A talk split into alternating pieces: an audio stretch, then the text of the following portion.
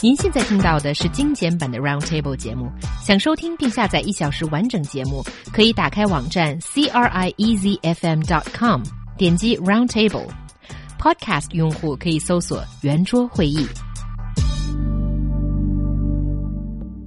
A foreigner fainted on the Beijing subway and locals rushed to help. On Sina Weibo, internet users started a different kind of discussion. That is, what would happen if it was a Chinese passenger who passed out in that same situation.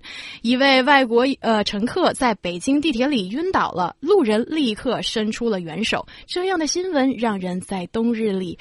感受到了一丝丝暖意，但也有微博网友发出了疑问：如果是国人在地铁里晕倒，故事会怎么样发展呢？Okay, first of all, what happened in the Beijing subway that day? So there was a foreigner who suddenly fainted and fell on the ground at the Taiyanggong, Taiyanggong station of subway line 10 in Beijing.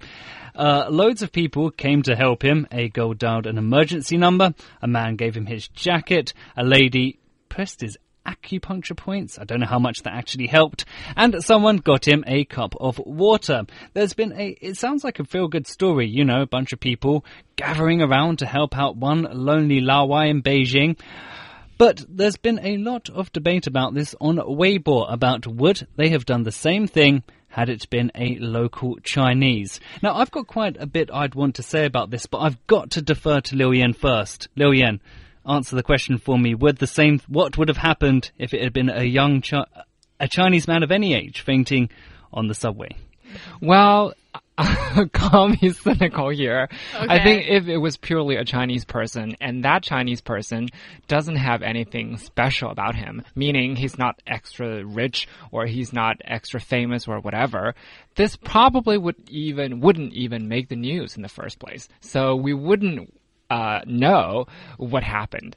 Yes, that's a good point. Because I've been helping old grannies to cross the street to pick up grocery that never make to the Headlines. news. Yes. So I think that that is a valid answer to, you know, what might happen. And Sam, you are ready to say something. I'm the complete opposite. I mean, I, I actually agree with Liu Yan, but I'm not as cynical about the story itself because to me, this presents a problem that I see quite a bit in Europe. Now, I'm not going to stereotype with my next same statement and say that all British people are this way. I'm only talking about certain instances that I've seen throughout my life of British and Chinese people interacting each other. And I have seen a few instances where British people can be quite proud, a little bit arrogant, and have the quote unquote everyone should speak Chi- should speak English attitude.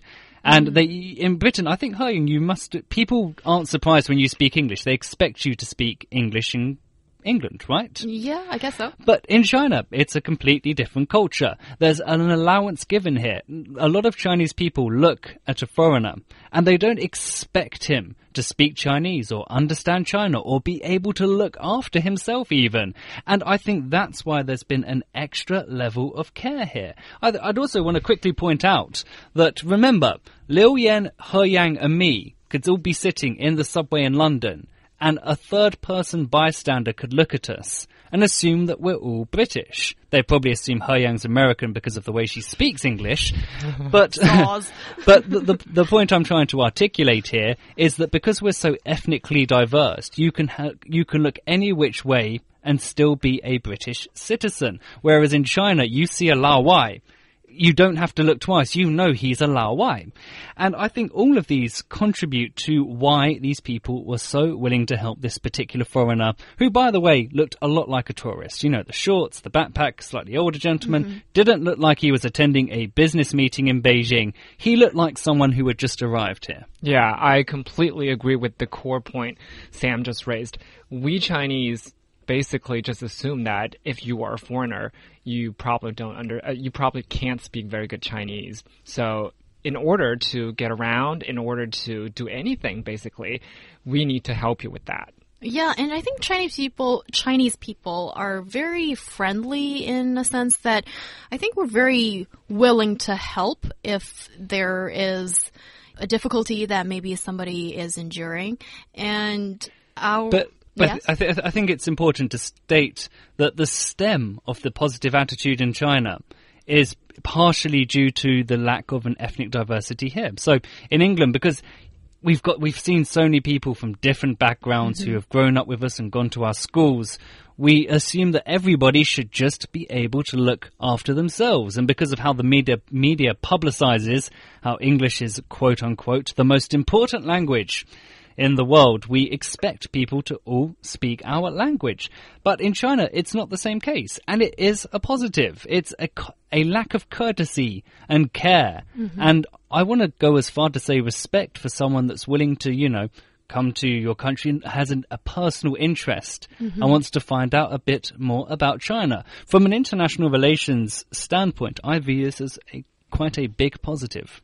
Hmm. I think that's a very tricky point because I've lived and worked in New York City. So as far as diversity goes, that probably beats everywhere else. So like London, people just assume you are a local person, even though you look completely Chinese and completely different from them. But they don't expect to offer you any help just because you look different from them. That might be actually a good thing as far as I'm concerned because see, our assumption here is because you're a foreigner, because you don't speak the language, so we need to help you. But what if you are able of speaking Chinese and you are capable of taking care of your, uh, good care of yourself?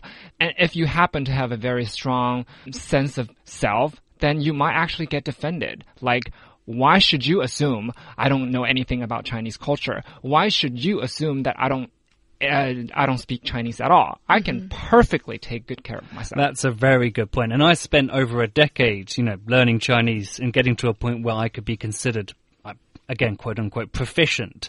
And it's taken me a lot of work, and I'd like people, you know, to recognize that I've taken that step and that interest to be in China. I don't think there should be a double standard here, which I think is the point that um, uh, Liu Yin is alluding to. And if you look at Japan, which is a great example of this, you have the the oji-san, the the, the uncles, the elderly gentlemen that work in the metro and in the streets in Tokyo. They're really good and really friendly, and they try to help you as much as possible. I remember when I was in Tokyo, they I asked where the bath where the restroom was, and he actually walked me there. And he would have done the same thing for a Japanese local. And uh, the point I'm trying to point out is here, he's not just being nice to me because I'm a foreigner. He would have been as nice to anyone from any country who's visiting Tokyo or who's a local. And I think that's really important that we're equal in our attitudes to everyone. Yes, and our WeChat listeners have something to say regarding this topic too. There is Lee question mark. Hello there. Um, he or she is saying that as long as it's not an older person, the story should be the same. It's probably the same version.